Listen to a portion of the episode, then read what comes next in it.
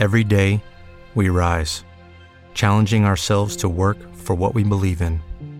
At U.S. Border Patrol, protecting our borders is more than a job, it's a calling. Agents answer the call, working together to keep our country and communities safe. If you're ready for a new mission, join U.S. Border Patrol and go beyond. Learn more at cbp.gov/careers. Tempa Sempa. El poder del yoga y la meditación.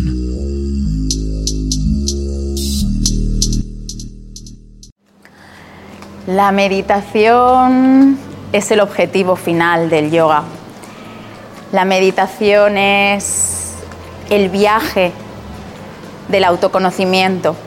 Hay muchas técnicas, hay procesos, hay prácticas, pero al final, después de estudiar diferentes filosofías y diferentes ramas, da igual las palabras que utilicen, porque la meditación viene a ser el proceso de autoconocimiento, sobre todo del conocimiento de la mente, de esa cosa que no tiene forma, incluso a veces a través de lo que sí que tiene forma, a través del cuerpo.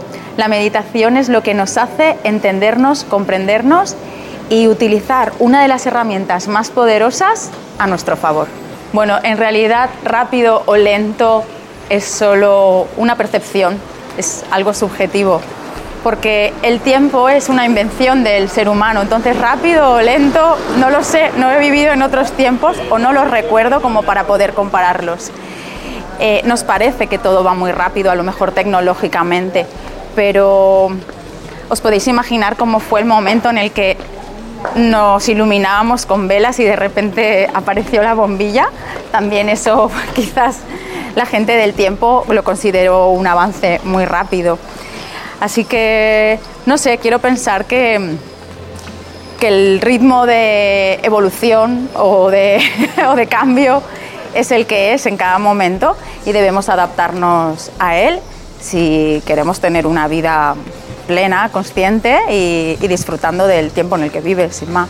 Pues la tecnología no es ni buena ni mala en sí misma, es el uso que hacemos de, ella. Podemos eh, demonizarla, ¿no? decir que la tecnología es mala, que nos hace perder la atención, que estamos siempre para afuera, que estamos gastando el tiempo en las redes sociales, que, mm, que eso, que no nos sienta bien. Eso es un mal uso de la tecnología, porque hay un buen uso de la tecnología. Eh, sirve para unirnos, para poder eh, recibir enseñanzas de maestros que, viven muy lejos, para practicar con profesores que están en la distancia. La tecnología te pone al alcance de las manos eh, toda la sabiduría de los, de los ancestros. Ya no es necesario viajar a una biblioteca donde solo estaba ese libro, ahora lo tienes ahí a, un teclear, a un clic y no me parece que eso sea negativo en absoluto.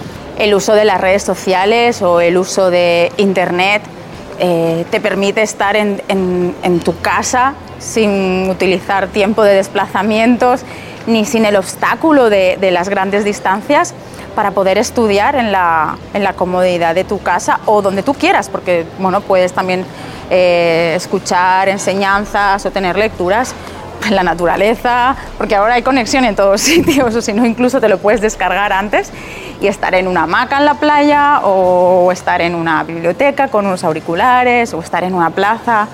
Eh, me parece que es tremendo el beneficio de, poder estudiar online, sobre todo por el acercamiento del conocimiento y la facilidad.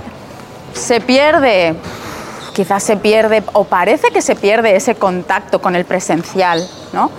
con el profesor, con los otros alumnos. Esto quizás sí se pierde porque no contactas con los otros alumnos. Normalmente te pones al profesor en la pantalla y no interactúas mucho con los demás. Pero no siempre es así porque hay otros métodos. Muchas veces en las escuelas eh, online tenemos un foro, tenemos un espacio donde compartir con otros alumnos inquietudes y al final vamos creando una comunidad.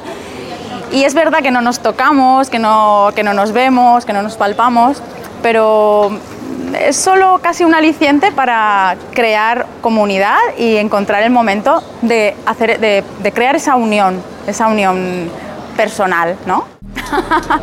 lo que más he aprendido en mis viajes por el mundo es que no importa lo lejos que viaje, porque siempre llevo mi mochila a cuestas. A veces creemos que, que nos estamos yendo, que estamos huyendo y, y que va a ser mejor estar lejos pero al final te llevas tus tristezas, tus pesares, tus incomodidades en la mochila y acaban reapareciendo. Lo mejor de viajar por el mundo es ver que no todo es lo que tú crees que es, no todo es tu, tu, mundo. Esto siempre se ha hecho así, en mi familia se ha hecho así. Te das cuenta que en otros sitios las cosas son de otra manera. Eso te hace que la mente sea más flexible, más abierta y que encuentre otros modos y otras formas de ver la vida en el aquí y el ahora, en tu momento y en tu espacio. Hubo un momento que me preguntaban mucho esto cuando llegaba al pueblo, ¿qué es lo mejor de viajar? Y les decía, pues lo mejor de viajar es volver, volver y volver a encontrarte con los tuyos, saber que siguen ahí y volver mucho más rico en experiencias. Oh, ¿qué significa más realizada?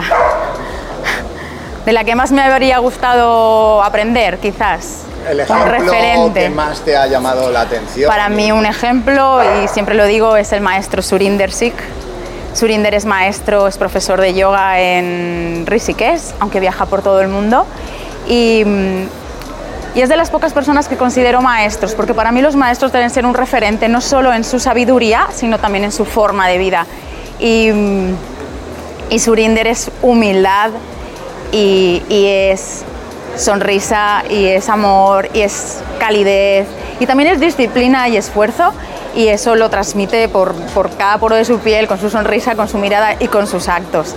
Una vez vi a, cuatro o cinco alumnos en la puerta de, clase que no podían entrar porque no cabían y fue mm, maravilloso ver cómo apartaba su esterilla y colocaba como, como pudo, nos recolocó a todos y consiguió que esas cuatro personas pudiesen entrar y disfrutar de la clase y él se las apañó para ir guiando por donde pudo. Así que Surinder es de mis referentes.